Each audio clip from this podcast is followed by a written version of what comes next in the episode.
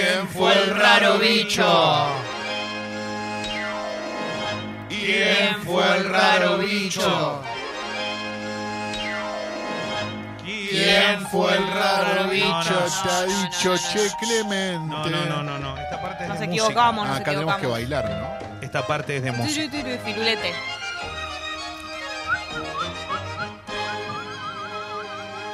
Dale, papi, Qué ¿cuánto me vas a dejar loco.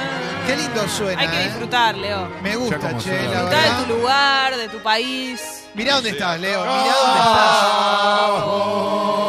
Tenés que mirar la tierra que pisás. La verdad es Agradecí que... a la Pachamama. ¿Le agradeciste alguna vez a la Pachamama? Vos sabés, no, porque yo la verdad que estoy en otro lado, ¿no? Que esto- Llegás a Jujuy y lo tenés que hacer. Claro, pero yo soy un correntino, o sea, yo le agradezco Bueno, al gauchito. sí, está está mucho- bien. Pero bueno, no, estoy, estoy en otro lado y la verdad que uno siente orgullo ¿eh? del lugar donde nació y el lugar donde tocó vivir. Pero la realidad es que mm, hoy por hoy lo más importante pasa porque eh, va a ser la presentación en octavo de final del seleccionado sub-20 a las 3 y media de la tarde. Va a jugar la Argentina. Es un interesante partido para observar porque hasta acá llegó el seleccionado del Bocha Batista. Va a jugar contra Mali, eh, un seleccionado africano. Siempre en juvenil los seleccionados africanos son eh, poderosos, tienen buenas selecciones, los jugadores físicamente son muy, muy ¿Te potentes. puedo frenar ahí un segundo? Sí. ¿Qué es lo que pasa que en los juveniles los seleccionados africanos suelen llegar bastante más lejos que en mundiales eh, Eso, mayores? Básicamente que físicamente son, son, son importantes sus portes. Y la verdad que se siente. Imagínate que- que, que- para los juveniles es no son lo mismo un pibe de 17 años, 18 años. y después se que- equipara un poco la y cosa. después se equipara un poco la cosa, ya empiezan a, a todos tener el mismo roce internacional. Pero ojo, Francia, con esta mezcla que tiene, logró ganar un campeonato del mundo sin hacer demasiada. Pero esa mezcla. Nunca hablamos del racismo que, que implica decir, no, están poniendo uno de 25, siempre tiran esa y es como, dale, loco, habrá pasado una vez, pero Bueno, siempre tiran la misma. Pero no pasa ver, en todas las Olimpiadas, eso un poco, a veces con, digo, Bueno, ves, africanos. está. No, pero, eso- pasa, pasa. pero eso es un rumor, eso ¿Cómo no pasa. pasado? No ¿Cómo pasa pasa? siempre. Digo, Carlos, vos- pasó una vez, quizá. Sí, puede haber y ya pasado. quedó. Nadie dice que no, pero me, parece- me imagino que puede haber pasado alguna vez, puede haber quedado, se puede haber dado de cierta manera. Pero después Para también, perdón, Es después tremendo, también. te dicen, tiene 40. Y si Ah. tiene 40 no va a ganarle a un atleta. Ah, eh, Esa es, esa es Esa buena peor también, claro. Che, tiene, tiene 38 y lo ponen eso. Y sí, pero corre mal de 20, quédate tranquilo que el de 38. No, tremendo, tremendo. Eh, sí, sí, sí, sí. Uno siempre se pone a pensar que lo más importante es que sea todo con normalidad. Así que esperemos que, que esté bueno. Ayer ganó Colombia por penales, Sí. ganó Ecuador, el mejor momento de, de Ecuador, porque tiene aparte un campeón en el Giro de Italia, en el, Giro en la gran, Italia. en el, en el- en el gran evento del ciclismo mundial también. Así que bueno, la verdad que felicitaciones a pueblo ecuatoriano que encima le está yendo muy bien en el fútbol. Dejaron eliminados a Uruguay en el Mundial Sub-20. Cambio de lugar, no Sí. hay más argentinos en Roland Garros porque perdió Del Potro ayer ante Kachanov, que la verdad le ganó muy bien. Del Potro igual se lo vio bien físicamente, esperemos que pueda seguir avanzando.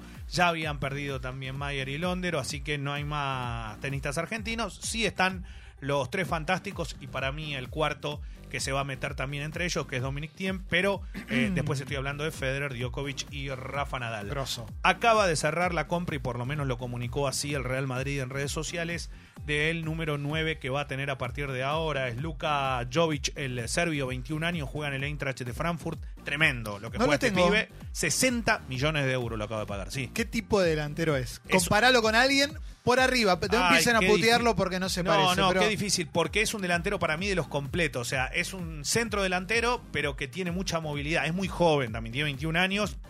Lo que pasa que no es comparable ni a ¿Qué? Ronaldo, ni a Messi, ni ese tipo es de un, jugadores. Un Benzema es un buen No, para mí Benzema momento. es más técnico en cuanto a lo que puede dar, pero es más goleador que Benzema.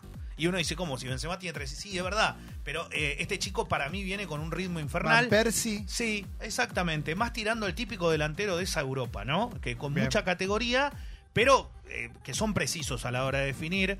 Eh, Benzema a mí me encanta, me parece que es un delantero eh, fetiche de esos que son espectaculares, pero Francia salió campeón del mundo sin él, ¿eh? Y con un número 9 que no hizo un gol. Que el otro día sí fue figurado Olivier Giroud jugando para el Arsenal. de Giroud. Gran Inglaterra. abrazo, Oliver Giroud. Hablando Está del escuchando. Arsenal de Inglaterra, había jugado contra el Chelsea la final. Sí. El Chelsea salió campeón y su técnico es Mauricio Sarri. Orgullo. Bueno, dio lo que Cristiano Ronaldo para que sea el nuevo técnico de la Juventus. Y Mauricio Sarri dijo que quiere volver a Italia. Lo que pasa es que la gente del Napoli es clavarle un puñal. Ya pasó con Higuaín, lo dijimos. Le colgaron cartel en la puerta diciendo, acá te amamos, no nos hagas esto. Igual lo- el Napoli, todo bien, ¿no? Le, le tenemos cariño por el equipo de Maradona, pero para de llorar, loco. No, o sea, se va a otro no, equipo, déjate no, hinchar la bueno, bola. Bueno, bueno, pero, es, es- pero Ya- es, es la tradición pero- máxima ir a la Juventus. Y bueno, ¿qué querés? Está bien. ¿eh? Boca River pasa lo mismo. Bueno, Juventus con Dale, Napoli. dale, norte corta y su carrera, corta su carrera Sarri, que ni siquiera es hincha del Napoli, para. o es hincha del No, pero no, no sé de quién es hincha. Lo que digo es que no sé si, no sé si, si- a ver, se pueden sentir esa traición. Es lógico, yo qué sé, no sé. Loco, te está llaman de bien. un equipo grande, va- a mí me llegan a llamar de Blue, ¿sabes cómo voy? Arre. Bueno, eh, no, no, vas a buscar la que. eh, Sí. no, el, claro. Claro, claro. Entonces jugué por el 20% mucho tiempo. Bueno, pero más allá de esta, de esta situación, es lógico y se siente así. En el fútbol pasa mucho eso, ¿no? Pasa mucho ese tipo de situaciones. Hoy uno ve como eh, la situación, bueno, la más cercana que tuvimos acá es esto de Zárate con Vélez y Boca, ¿no? Claro. Que la verdad nos parece una tontería. A mí me parece Zárate más repudiable por otras cosas, como el otro día no saluda a los rivales cuando perdés. Y la Qué verdad que esa maleducado. Tenés que ser un poco de idealidad, tenés que mostrarte distinto. Y ya está, y se perdió. Y el día de mañana ganás. Porque en el fútbol nadie gana siempre ni pierde siempre. Siempre se va Totalmente. modificando eso. Preguntáselo a Messi si no, ¿no? Que Lo acabo de aprender. Un Gracias, tipo que tiene más de 30 títulos y que, que se siente mal por haber perdido uno de los que no ganó. O cosas. Y bueno, le puede pasar. Y de ¿eh? gallina el ejemplo, ¿no? Que nos Sí, da. ayer, ayer eh, se lo vio bien en la práctica. Argentina se está preparando para la Copa América. Va a debutar ante Colombia en Bahía. Eh, Argentina ya tiene un equipo más o menos formado. El arco va a ser para Armani, por ahora. Lo que está probando. Renzo Sarabia es el lateral por derecha, el jugador de Racing. Pesela de la Fiorentina. Otamendi del Manchester City. Por izquierda, Tagliafico del Ajax. El doble 5. Leandro Paredes, el jugador del Paris Saint Germain. Y Giovanni Lo Celso, el del Betis de Me España. encanta. Por derecha, Roberto Pereira, jugador que salió de River, el tucumano, y que juega en el Watford de Inglaterra. Lionel Messi, por izquierda, Ángel Di María, y el centro delantero, Sergio Agüero, el Kun Agüero. Ese sería el equipo para jugar ante Colombia en la primera presentación de la. Argentina en Copa 14 de América. junio, por ahí. El 14 arranca, ese día Argentina. Ese día Argentina va a jugar, eh, ese fin de semana va a jugar eh, en Bahía el primer partido. Argentina juega en Bahía, en Belo Horizonte y en Porto Alegre. Argentina juega con Colombia, con Paraguay y con Qatar la Copa América. Sí. Qatar es espectacular. Qatar juega la Copa América. Pero es el campeón de Asia. a ¿eh? la garcha, vámonos, vámonos, vámonos. Qatar se- vámonos. Qatar- Soy como el Pe- Pedro Marcheta Pará. diciéndole a los jugadores de BT, vámonos, vámonos, vámonos. Qatar salió campeón de Asia. O sea, formó un seleccionado porque se viene el Mundial. Claro, empezó a traer jugadores de Brasil, de todos lados. Claro. Armó una buena selección.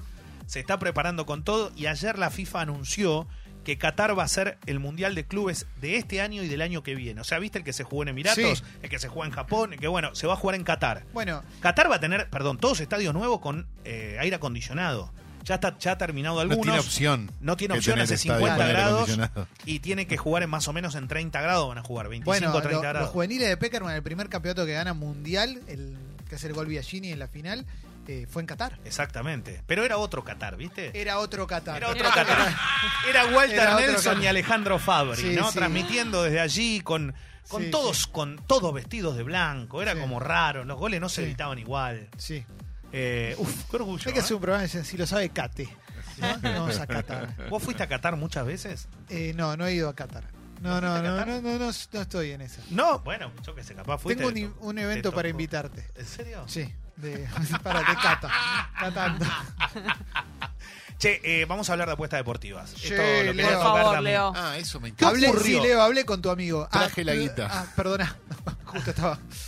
Era bueno mi chiste, igual, pero- Dale, vamos. Vamos a hablar de apuestas deportivas. Empiezo con algo que es eh, sabido y es que eh, en la semana anterior, lo contamos acá, nos enteramos de una investigación que en España se hizo con respecto a que un ex jugador del Real Madrid era el cabecilla de un grupo de futbolistas, exfutbolistas, de gente allegada al fútbol que estaba en el arreglo de apuestas deportivas y habían tenido algunos partidos donde habían tomado esto de los amaños, como le dicen en España, y estaban detenidos. Este jugador de apellido Bravo tuvo algún paso por el Real Madrid y salió de allí.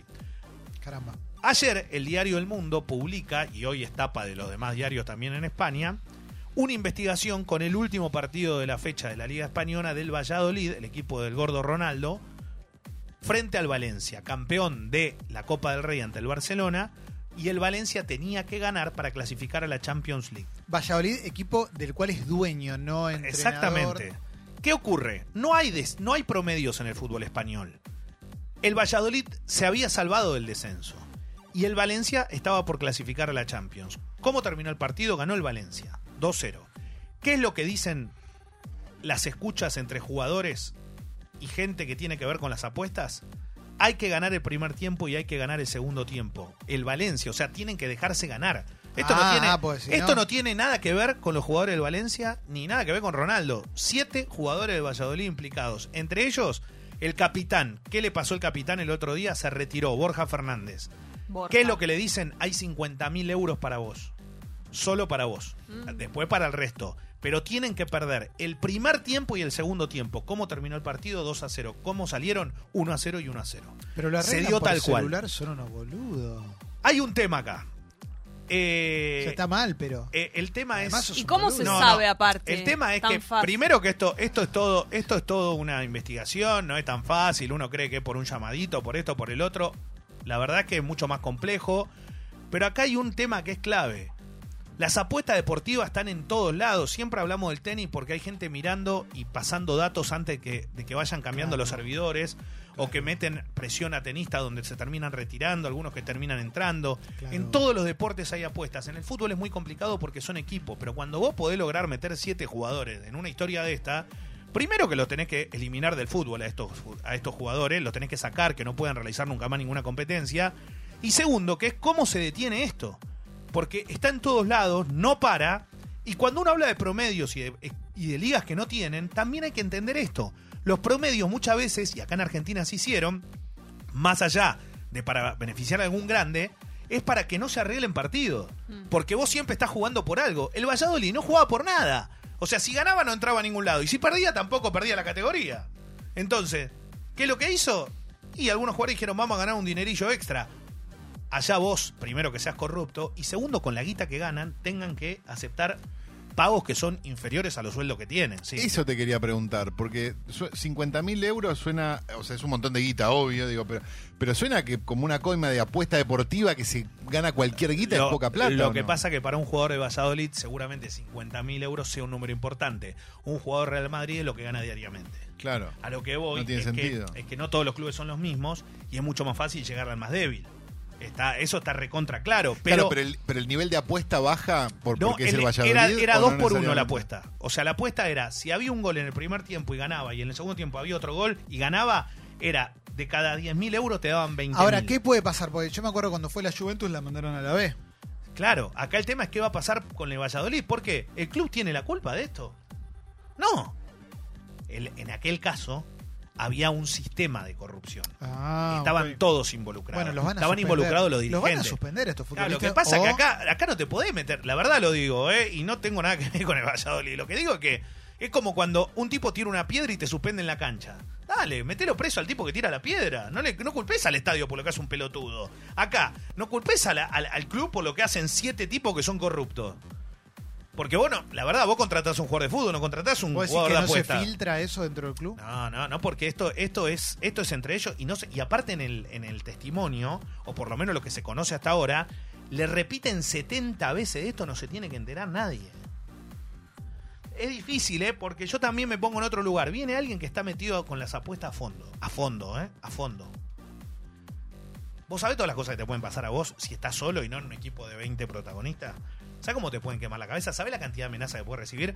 Esto, eh, si quieren ver algo similar, cómo sucede o cómo se manejan, vean Perro de Berlín, lo que yo le dije la serie en Netflix, Sí.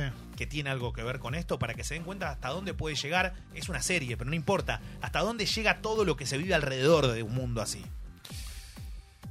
Eh, nada, están investigándolo, pero ojo, en la Argentina se abrieron las apuestas, pero todavía desde afuera. Lo quieren abrir desde adentro.